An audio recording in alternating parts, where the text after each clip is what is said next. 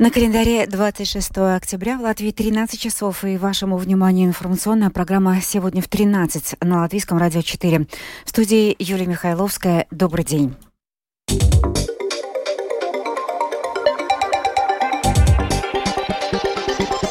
В этом выпуске должникам закручивают гайки. Все ими рассмотрят предложение частично взыскивать долги также с получателей минимальной зарплаты. Борьба с буллингом в школах. Даугавпилс планирует обновить системы видеонаблюдения в учебных заведениях города. Совбез ООН не поддержал ни одну из предложенных резолюций о войне между Хамас и Израилем, а Европейский совет обсудит гуманитарный кризис в Газе. Теперь об этих и других событиях подробнее.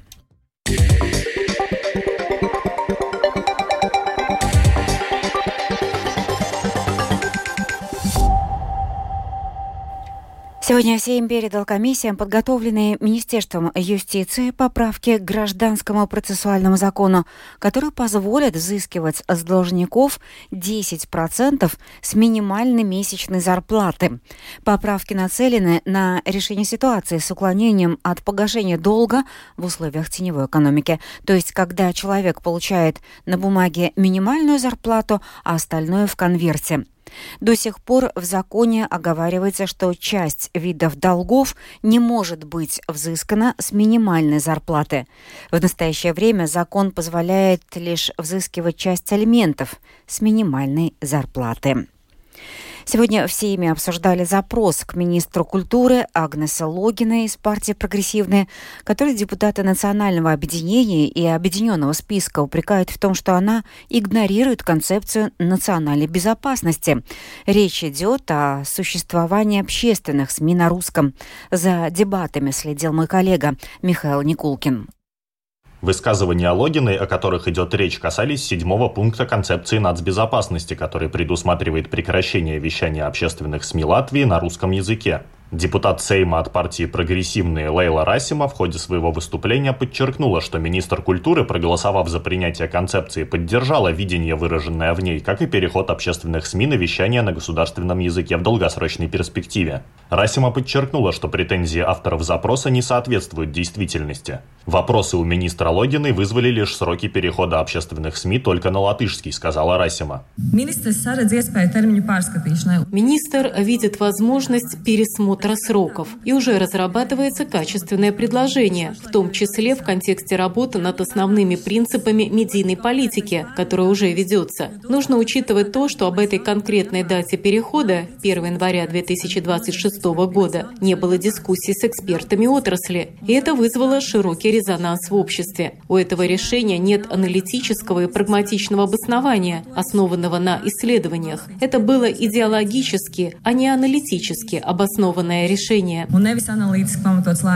Дискуссия быстро перешла от обсуждения высказываний Логиной к рассуждениям о необходимости русского вещания в общественных СМИ Латвии в целом. За его сохранение выступали депутаты Латвии на первом месте. Вот что сказал лидер партии Айнерс Шлессерс.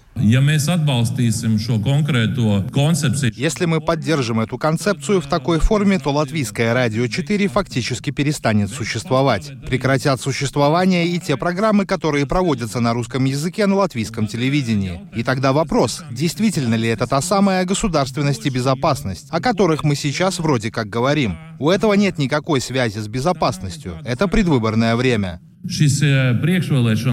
Другой депутат Латвии на первом месте Виллис Криштопанс в своем выступлении отметил сильную аналитику латвийского радио 4. В свою очередь о том, что финансируемые государством СМИ в стране должны вещать только на латышском языке, высказался депутат нацблока Артур Сбутанс. Мне очень не нравится, что мы продолжаем это деление на латышей и русских, и что звучит, что в медийной среде нужно сохранить русские СМИ. Мне бы хотелось, чтобы мы, как европейская страна, шли по гражданскому пути и делили использование языка по принципу гражданства, а не сортируя людей по национальности или лингвистической принадлежности. И каждый гражданин Латвии, вне зависимости от национальности, должен объединиться в государственном языке. По итогу голосования запрос депутатов к министру культуры Агнесе Логиной прогрессивные был отклонен. Против проголосовали 63 депутата, за 26, воздержавшихся не было. Михаил Никулкин, служба новостей Латвийского радио. Несмотря на то, что в 2025 году будет актуализирована кадастровая стоимость недвижимости, налог на недвижимость до 2026 года будет взиматься исходя из нынешней кадастровой стоимости, обещает правительство Латвии. Эксперты сферы недвижимости указывают на то, что до сих пор нет ясности, что будет в 2026 году. Некоторые проблемы Домской площади обрисовал Айгарс Шмидц, глава ассоциации «Ланида», объединяющей предприятия, работающие в сфере продажи недвижимости.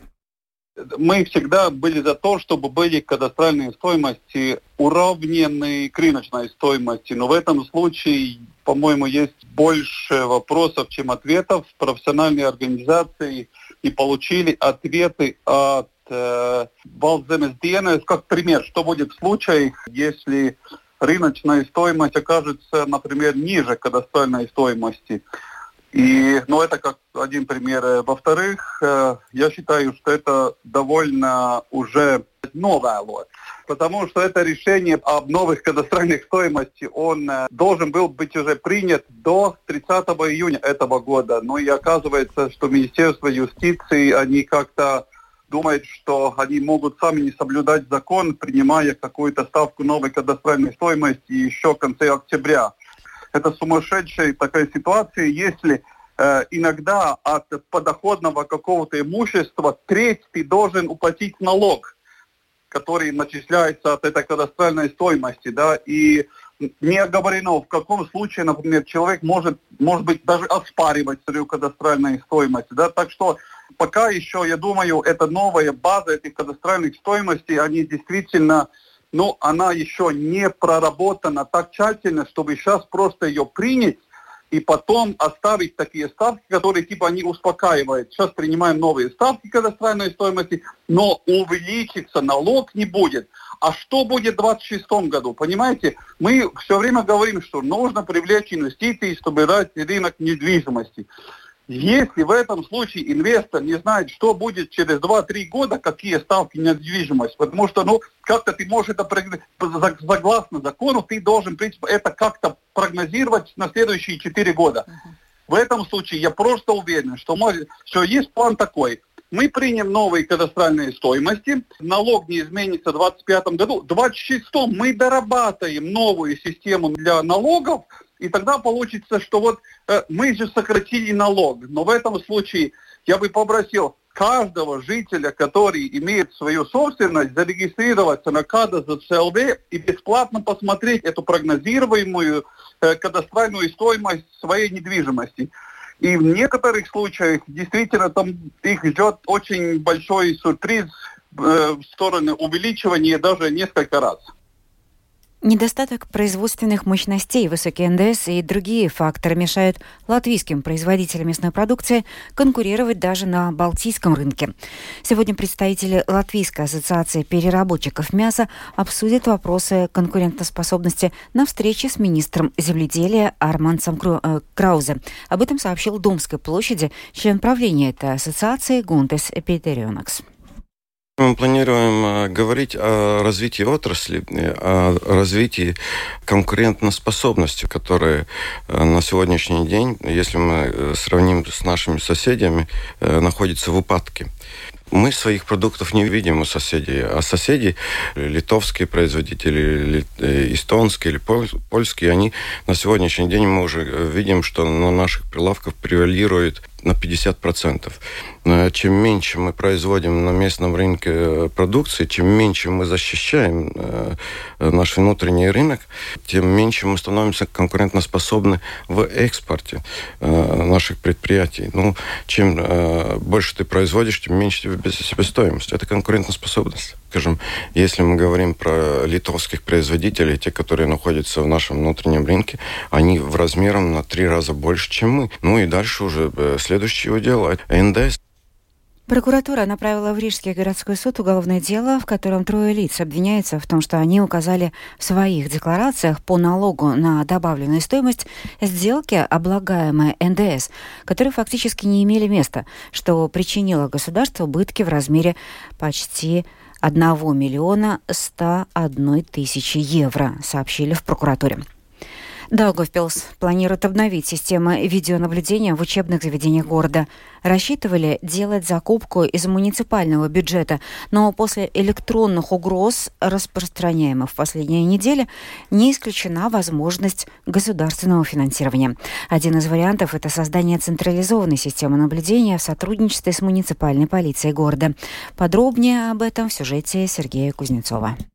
В середине октября Даугавпилс объявил закупку на разработку технической документации и установку видеонаблюдения в школах и детских садах города. Ориентировочная стоимость проекта – полтора миллиона евро, объясняет заместитель председателя городской думы Даугавпилса Алексей Васильев. Она скорее направлена на то, чтобы понять, если мы делаем по большому счету, не по маленькому, вот только входные двери, окна и там пожарная сигнализация. А если большая, она будет предусматривать вообще всю территорию детских садиках, школ, а, то есть там, где дети гуляют и так далее, то есть всю-всю-всю территорию, и причем там требования к э, аппаратуре, которая все очень высокие. Здесь нам скорее нужно выяснить суммы, которые необходимы были бы, если мы будем полностью вот это все делать. Задуматься о безопасности заставила массовая рассылка анонимных угроз в школы Латвии. Мы здесь задумались над э, введением системы дрожь от школа. Работаем в данный момент правительством насчет этого и насколько они поддержат, потому что, в общем-то, это проблема ну, не только Даугавпилса, а всей Латвии. Алексей Васильев отмечает, что, безусловно, в самоуправлении рассчитывает на поддержку со стороны государства в реализации этого проекта. Руководитель управления образования Даугавпилса Марина Исупова отмечает, что сейчас дальнейшие действия зависят от государства. И сейчас идут переговоры о том, что может быть либо государственная программа, либо европейская программа – о создании систем безопасности в школах. Школы Даугавпилса продолжают получать анонимные письма с угрозами. Сейчас Управление образования с полицейскими обсуждает дальнейшие действия по вопросам безопасности, рассказывает Марина Исупова. Совместно работаем с полицией управления, чтобы включить все наши учебные заведения в ежедневные рейды полиции самоуправления да, и тогда полиция самоуправления, мы хотим, чтобы она э, не только э, проходила мимо школы детских садов, но и заходила в школы детские сады. Не во всех учебных заведениях есть собственная система видеонаблюдения, а там, где они есть, то работают в пределах конкретного заведения. Идея самоуправления – создать централизованную систему. Это единая система, да, то есть централизованным управлением – и уже те персоны, которые будут за этим всем наблюдать, они будут реагировать на инциденты, поступающие с объектов. Кто будет обеспечивать работу системы, вопрос открыт. Это может быть как муниципальная полиция, так и охранная фирма. Сергей Кузнецов, Латгальская студия, Латвийского радио.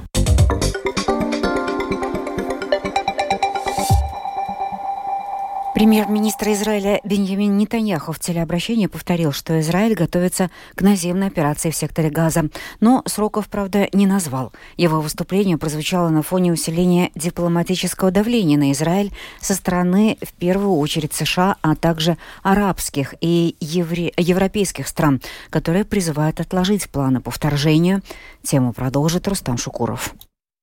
Совет безопасности ООН на фоне международных призывов к руководству Израиля отложить наземную операцию не смог принять резолюцию о войне террористической группировки Хамас с Израилем. Россия и Китай наложили вето на проект резолюции, предложенный США. В нем содержался призыв приостановить военные действия, чтобы обеспечить доставку жителям сектора газа продовольствия, воды и медикаментов. Против проекта также проголосовала Саудовская Аравия. Совбез также не поддержал резолюцию России с призывом к более масштабному прекращению огня. За нее проголосовали только Россия, Китай, Объединенные Арабские Эмираты и Габон. Израиль возражал против обеих резолюций, настаивая, что Хамас воспользуется любым прекращением огня, что в результате ухудшит ситуацию для мирных жителей. Между тем, Франческа Албанезе, специальный представитель ООН по делам Палестины, заявила, что происходящее показывает неспособность международного сообщества обеспечить мир и безопасность как для израильтян, так и для палестинцев. Do we realize Понимаем ли мы, что происходит? 15 тысяч палестинцев получили серьезные ранения. Миллион шестьсот тысяч человек стали беженцами. Нет ни воды, ни еды, ни электричества, ни лекарств. Травмы и разрушения невообразимы. И ад, в котором сейчас находится население Газы, является позором для всех нас, для всех государств, членов ООН, особенно для тех, которые обладают возможностью это остановить, но не делают этого. Всемирная организация здравоохранения тем временем заявила, что 12 из 35 больниц сектора газа не функционируют, а 7 крупных больниц переполнены, что ставит под угрозу безопасность пациентов. Представитель ВОЗ Тарик Ясаревич также отметил острую нехватку топлива для медицинских учреждений газы. Топливо необходимо для того, чтобы в больницах было электричество. Ни одна больница не может работать без электричества и света. Чтобы лечить пациентов, нужен свет. Вам нужно электричество для хирургических театров. Электричество необходимо для инкубаторов, для аппаратов для диализа. Топливо также необходимо для опреснения воды, чтобы в больницах была чистая вода. Чистая вода имеет жизненно важное значение в больницах для обеспечения безопасности пациентов и предоставления медицинских услуг. Uh, Представитель ВОЗ также отметил, что гуманитарные организации до сих пор не получили гарантии безопасности для сотрудников, которые доставляют гуманитарные грузы в Газу. Ситуация с гуманитарной помощью сектору газа станет основным вопросом сегодняшнего заседания Европейского совета в Брюсселе. Дискуссия по этому вопросу ожидается жаркой, поскольку оценки ситуации в секторе газа в странах-членах ЕС существенно разнятся. Рустам Шукуров, служба новостей Латвийского радио. В завершение выпуска о погоде на завтрашний день, пятницу, 27 октября.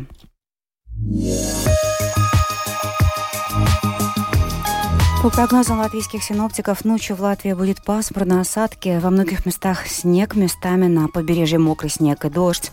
В южных районах возможен небольшой ледяной дождь. Во время снегопада видимость ухудшится, дороги станут скользкими. Ветер восточный, северо-восточный 2,6 метров в секунду, температура воздуха минус 2 плюс 3 градуса. Днем в Латвии будет пасмурно, осадки, во многих местах снег. В Курзаме также мокрый снег, дождь. На востоке возможен небольшой ледяной дождь. Во время снегопада ухудшение видимости дороги станут скользкими. Ветер восточный, северо-восточный 2,5 метров в секунду и температура воздуха от минус 1 до плюс 3 градусов. В Риге будет облачно, осадки в основном в виде снега и мокрого снега. Ветер восточный, северо-восточный умеренный. Температура воздуха и ночью, и днем от 0 до плюс 2 градусов. Медицинский тип погоды второй благоприятный. Это была программа «Сегодня в 13, 26 октября». Продюсер выпуска Марина Ковалева провела Юлия Михайловская. В Латвии 13 часов и 17 минут.